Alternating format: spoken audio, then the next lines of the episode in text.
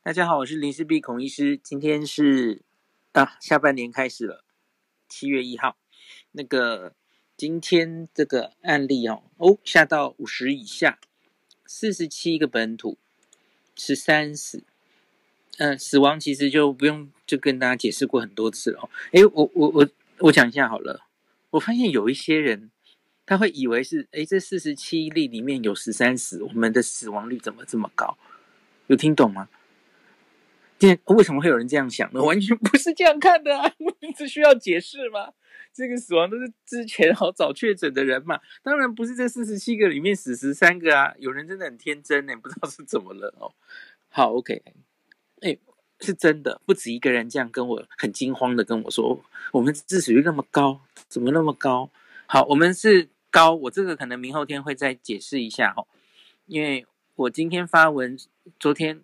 也讲过，就是我们 PCR 阳性率来看，我们似乎没有什么检验量能，一开始没什么太多不足的问题哦。就算有，应该漏的也不多了哦。那所以不能用这个呃检验比较少，呃分母比较小，所以造成死亡率比较高。那那那为什么我们致死率还是这么高哦？四超过四。这个我可能明后天再来写文再分析一下。那你要讨论那个四 OK 啦，可是你 不是要不要天真的以为，哎，那今天四十七个怎么死十三个？当然不是这样哦。好，OK，那再来，今天应该记者会主要就是有两个比较重要的事，一个就是入境普筛要改成二加一，然后这个比较复杂，我等一下讲。那我先讲一个比较简单的，另外就是这个方山群聚跟方疗医院的关系似乎有接有连接连起来了哈。那所以今天有很多新闻是写说 Delta 感染源找到了，用这样子的标题在讲了哦。那这当然是屏东继续疫调啊哈。那指挥中心今天统一公布哈，他说这个。方山秘鲁阿嬷的邻居亲戚，跟这个芳疗果农的妻子，就这这两群嘛，吼，呃，两个群，那他们曾经在六月十六号的上午都到芳疗医院的门诊，都进门诊哦。那因为门诊就医，还有他们离院的时间有重叠啊，门诊其实就在隔壁诊间而已。那罗一军说没有闭路电视啦，没没有看到啦，没有看到他们到底有没有交谈或怎么样近距离接触等等。那是用健保卡的记录啊，或是其他的一些方式，然后看到他们同时在那边有看门诊哦。那就医诊间只有隔一个诊间，那他们很明显那个候诊室是共用的啊。那今天还有秀出那个医院的平面图。所以研判应该有高度的关联性，那所以大概是这样哈，好像就有接触了哈。那这可以解释，呃，十六号假如接触嘛哈，芳疗果农秘鲁阿嬷的亲戚，然后那个时候已经有传染力，然后呃十六号传给果农，然后他二十五号发病嘛，这两位都是二十五号，九天可以嘛？潜伏期可以是九天嘛？所以这样合理。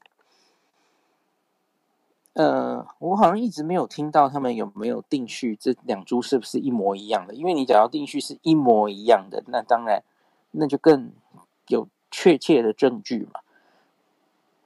也许我漏了，我不知道了哈。那可是大概现在就是指挥中心有点定调，大概就是这是一个可能途径啊，应该不要说定调，比较可能的途径这样子哈。那我我刚刚看到一个晚上的。呃，联合报的新闻我觉得怪怪的哦，念给大家听。那个方疗医院的副院长说，中央的说法太牵强。咦，他觉得不对啊。他说，他认为有关联的几率低，怀疑另有感染源。哎，我们继续看一下哈，看他怎的说法哈。那对于中央的意调。再来裁剪到离开，都是待在急诊外面的筛检独立空间就诊并裁剪，从未进到医院的内部，而且有专用厕所、专人送药，双方不可能接触。全院包括协商的厂商五百多人，PCR 目前结果全阴，研判另有未知感染源。嗯，听到这有没有觉得怪怪的？现在没有在说秘鲁祖孙传给他们了，现在说的是那个是那个邻居去看诊啊。他说那个这样，方山骂邻居女性说，她六月十六号上午陪一个男性同住人搭救护车到芳疗医院的急诊。然后，但疫调人员前晚勾稽资料，再请他回想，他才表示就是新的疫调哈，因为他自己觉得胸口闷闷的，他就从急诊走到门诊去挂胸腔内科，就在神经内科的隔壁呀，啊，神经外科的隔壁，sorry。对，对啊，现在现在没有人在说是秘鲁祖孙啊，那你在回答什么？不觉得怪怪的吗？好，然后呢，他接下来说，这是一根。不具名的芳疗医院的医护主管说的啊，他说在没有直接证据情况下，中央高度研判有关联的指控，对于第一线尽心尽力守住防线的基层医疗人员真的不公平。这我又听不太懂了，这个有关联为什么叫做指控？没有人在指控啊。听到这个新闻，你们会觉得芳疗医院防疫不力吗？不会啊。你现在又不是，你怎么知道那个？我不知道怎么形容哎，是你自己其实心里就有有色眼镜还是怎么样？因为但又不是一个很知道已经确诊的人，然后然后院内感染或然后被传。应该这样讲啦，就算是医院发生了院内感染，传给医护人员，现在哪个医院一堆医院都已经发生啦。那这件事不会被当成有色眼镜看待吧？我觉得应该是说，在北新北早就硕见不鲜了嘛，我们根本不会因为这样就觉得怎么样。那可是因为屏东案例少嘛，所以他们自己都会把这个病看成毒蛇猛兽，所以自己就怕这样会影响他们的形象。我觉得难免啦，可是真的大家要。这个病就是全世界都传遍了！最早最早从武汉来，大家歧视武汉人，同样是中国人，中国人歧视武汉人。然后它传出来之后，有一阵子在北海道，日本是北海道先得，其他人 全部日本人歧视北海道人。后来传到意大利，欧洲人歧视意大利人。然后呢，在全世界都是了啊，就是。不要这样子哦！世界上因为瘟疫，然后人们互相猜忌的事情，自古就一直这样发生了。然后现在是可能是全台湾人觉得双北人好危险哦，然后台北人觉得万华人好危险。哎，不要再做这种事了好吗？哎，好吧，反正这很怪啊。这个他就写说什么？这个主管你继续讲啊，以两人就医整间。仅隔一整间与共用候诊区，就高度研判有关联，实在太牵强。这这什么叫实在太牵强？我觉得很合理的猜测，怎么叫牵强来着？我不懂哎。然后他又说，让外界认为是医院疏于防疫造成。不会啊，这种你根本不确定哪里飞来的一个感染，然后你 就就传给。传给隔壁一起候诊的人，你会怪这个医院吗？我不会啊，那难免的嘛。大家都知道，现在医院是最危险的地方啊。好，这个在日本叫做风评被害吧？哈，就是假如有人知道这个医院里曾经发生过确诊，知道这个餐厅发生确诊，然后就不敢去了，哈。呃，就就这样了，哈。哎，发生过感染的地方，其实。然后就大清消，然后通常它之后就会变成最干净的地方。啊，这个病真的就是个病而已啦，大家不要把它视成毒蛇猛兽这样。好，那这边我们接下来就进入今天后面这个话题。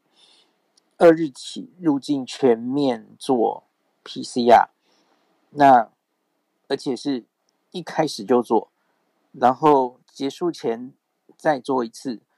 还再加一个二加一吼，检疫的第十到十二天也要用家用的快筛，总共检查三次。哇，这个是一个很大的改变。那是昨天早上的开了专家会议之后决定的哦。那所以今天有一个图卡了哦，七月二号起强化我国这个入境检疫的措施。那三点哈，第一个，我们知道那个重点高风险国家七国嘛哈，有这七国旅游史的入境旅客，除了维持现行专案，现行就是测两次嘛哦，入境一次，结束前一次 PCR，另外增加十到十二天家用快筛。那第二个。其余入境旅客就是其他国家，除了这七个之外，哦，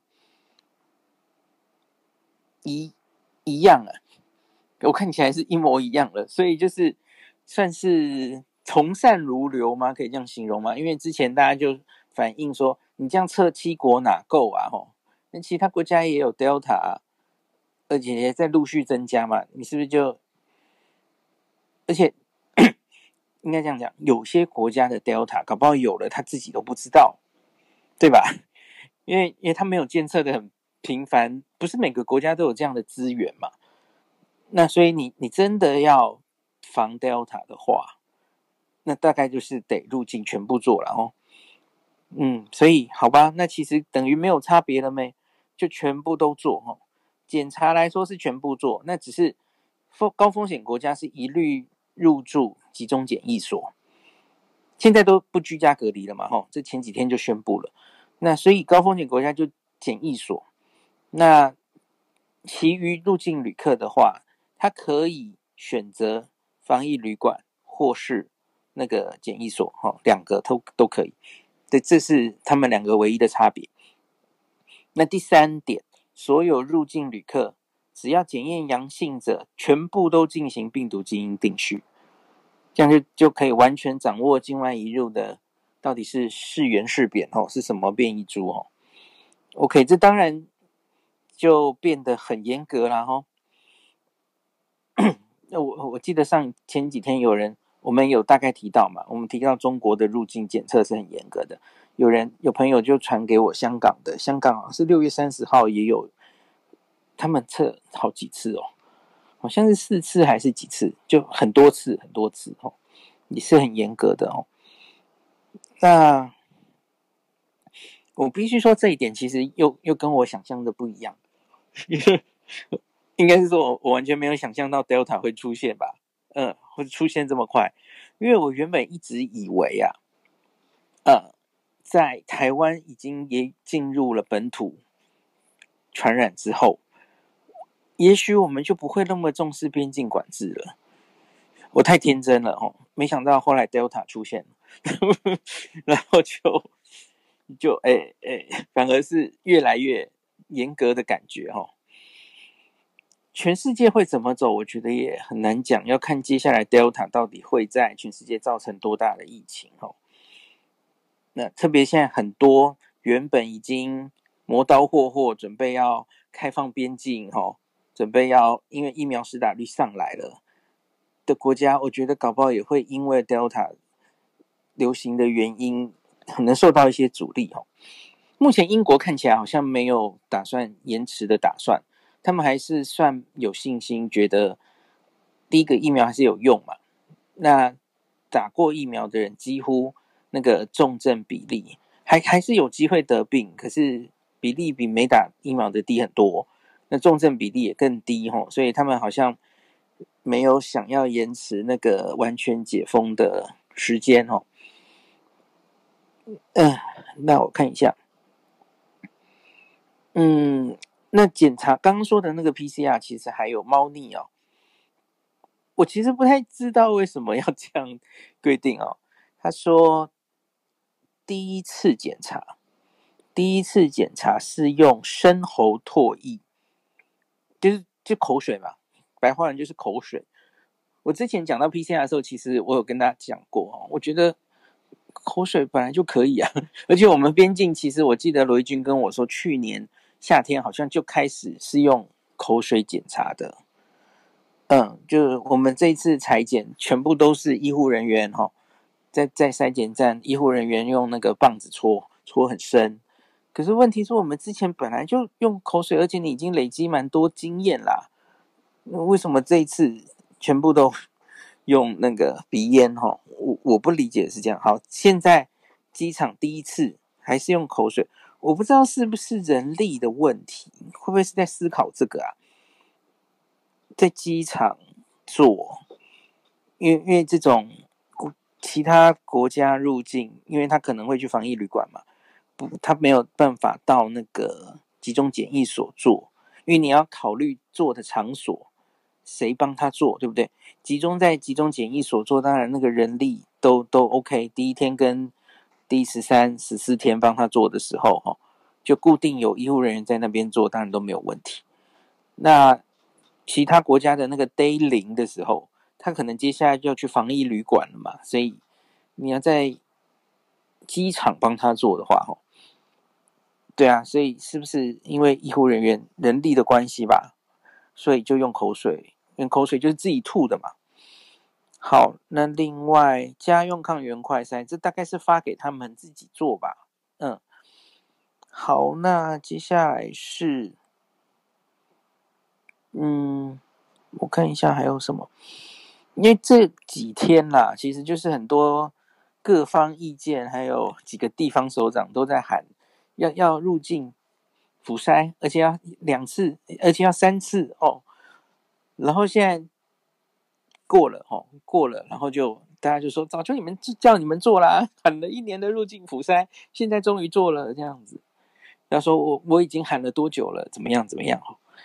那我很记得去年应该是八月吧，那个时候讨论入境普筛到了极点的时候 就是，其实我们讨讨论普筛一年断断续续都有在在讨论，然后我的印象还蛮深刻的，因为那一次记者会应该是李秉颖老师开的，然后那一次的说法是这样的，就是李秉颖老师特别来了一次记者会，然后他就解释我们为什么不采取入境普筛，那他用的理由其实就是，呃，检查是有。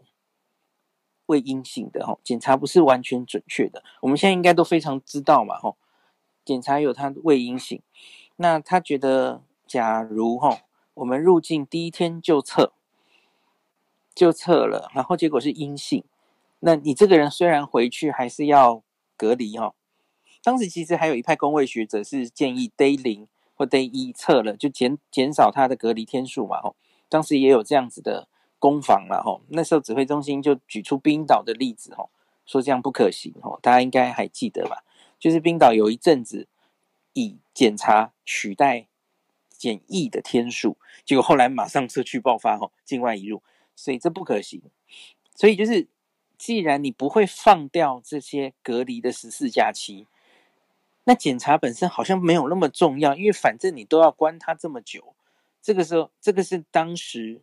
去年夏天，指挥中心主要的呃理理论基础是这个哈，所以它就是十四加七嘛哈。那他们是说，美国 CDC 去年六月呃已经定出了哈，这一个从开始有症状到十天发病十天后，你虽然 PCR 还在验得到，可是这些病毒都已经是病毒的碎片了哈，几乎再也培养不出病毒，所以。发病后十天应该就没有传染力了。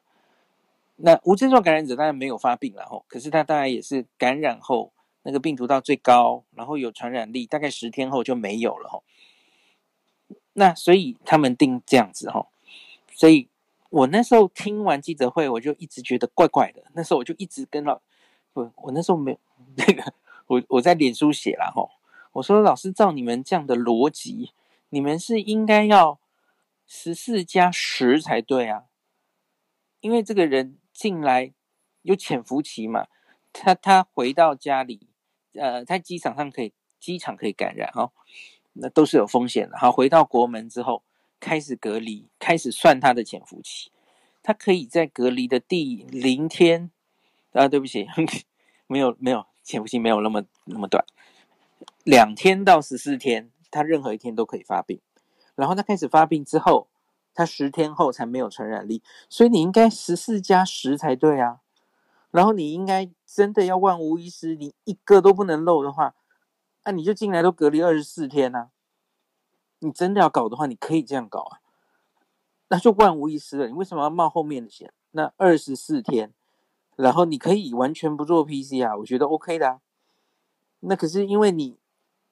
你就觉得这个十四天不能动，后面要用十四加七，你觉得二十四天会觉得大家会关太久，是不是？就反弹会很大，真的会吗？我我其实觉得还好诶，十四跟二十四有差吗？好吧，对一些外向的人可能有差啦，对我这种宅男是没有差的。反正我就一直追剧，一直写文章。好，所以你要真的，我说，假如你真的要做 PCR，所谓的入境普筛的话。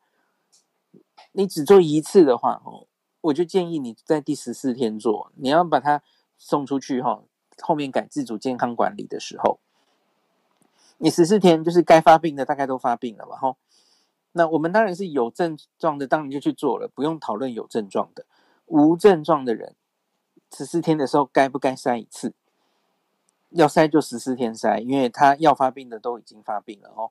那我们就十四天可以抓到一些。理论上可以抓到一些无症状感染者，吼，那那那你就知道，那你就这些人你要再隔他十天，类似这样子，吼。可是值不值得这样做？那你就要考虑量能嘛，吼，你入境的人数到底是多少？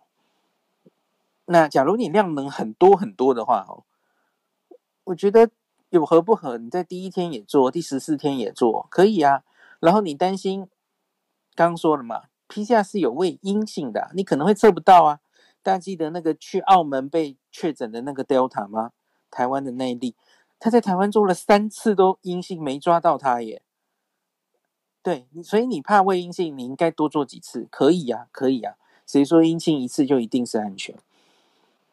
那所以指挥中心原本其实就是怕伪阴性，那让大家有错误的安全感哦。因为你测一次没有，不代表一定没有，而且。你在 day one 的时候测，也可能你根本是潜伏期，测也测不到嘛。那可是这个人回家以后，他可能还会跟家人，呃，他可以在家里隔离一人一室嘛。可是也许他在家里就觉得，反正我测过阴性了，就会比较放松，然后也许就没有那么遵守，呃，隔离策略，就感染别人哦。这是指挥中心今天说原本就不做普筛的一个想法之一。他说。那反正我们现在都去集中检疫所，或是防疫旅馆一人一室了，所以就没有这种顾虑了。那所以好吧，那我们来普筛。可是，诶，真的这样吗？好吧，好像也言之成理啦。就专家是这样说的啦。吼，好，那我其实一直最后再跟大家讲一个我我耿耿于怀的事。我我我好像没有在 podcast 跟大家讲，我前之前蛮常提到的。就是我记得在李明老师那一场记者会之后，一个礼拜内吧，啊，指挥中心应该是阿忠自己讲的，应该不是想想讲的。就是阿忠有一天他开始上课，然后他就拿出好多图表，然后他他他还是在辩护他们不想入境普筛，然后就说 PCR 的阳伪阳性率可以高达五 percent。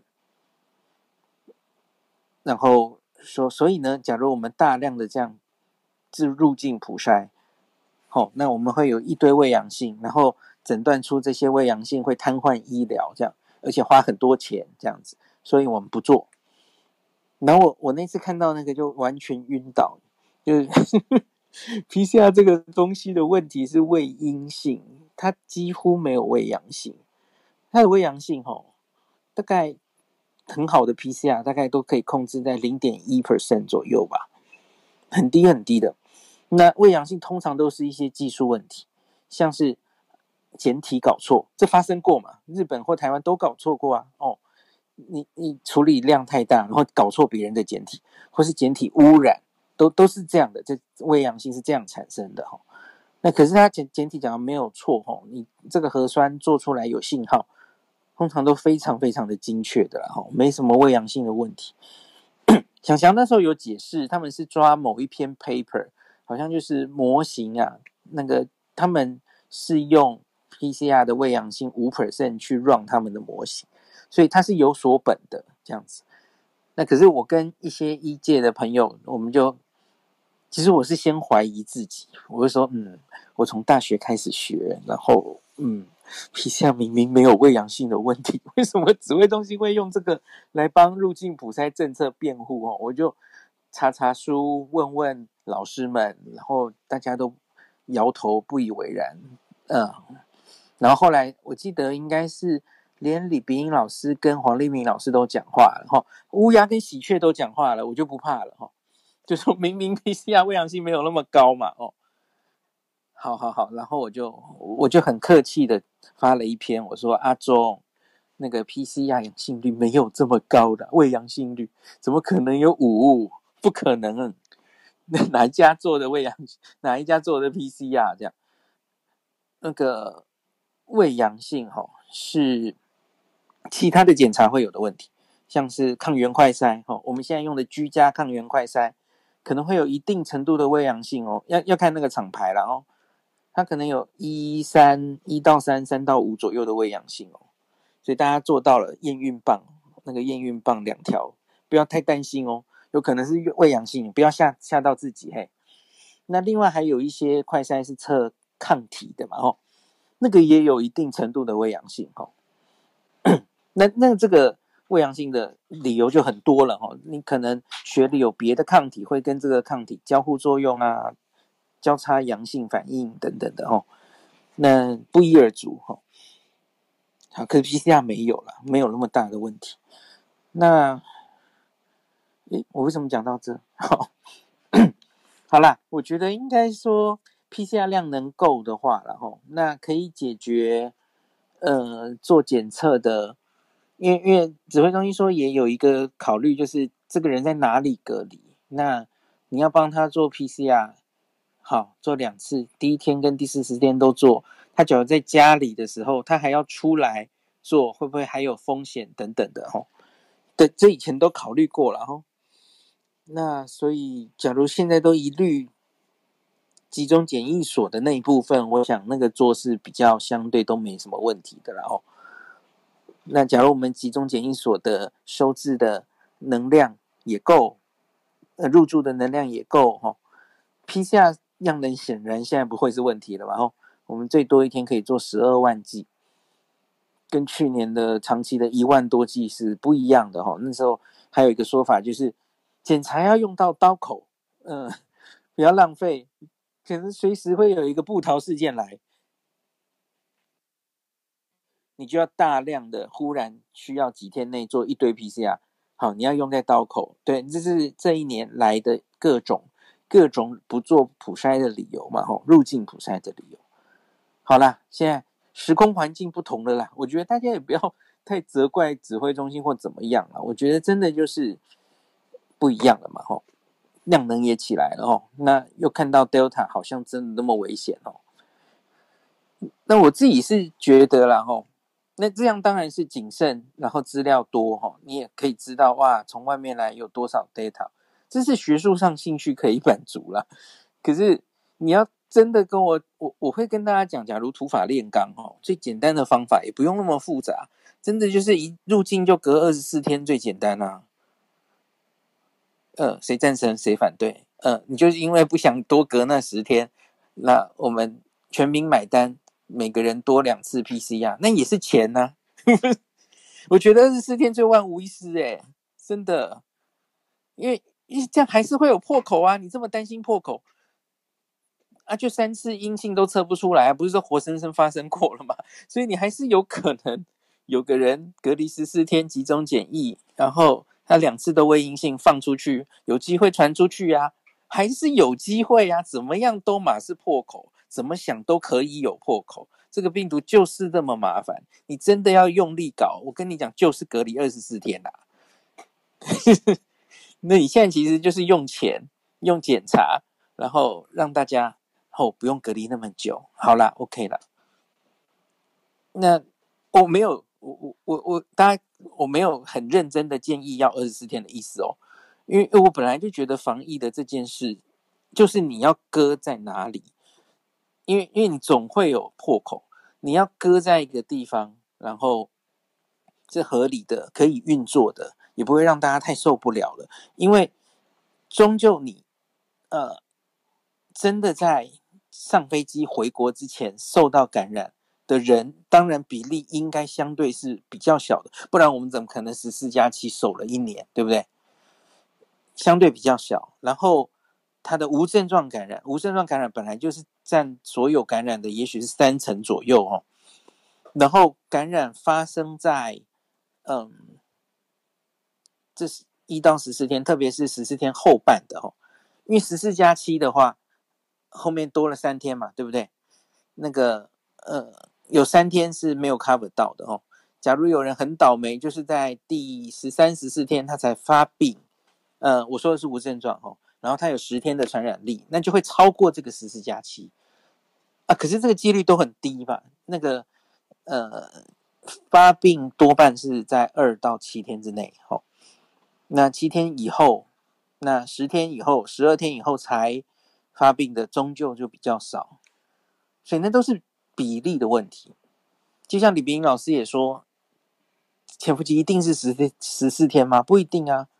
生物学上没有一定的，然后你总会有可能有一个呃例外的，你可以抓到个十五天、十六天，嗯嗯，对，所以我觉得一切的症结是，我们要不要用这种零容忍的 心态继续防疫下去？零容忍，然后有什么破口、破洞，然后就要猎物，这是哪里出问题了？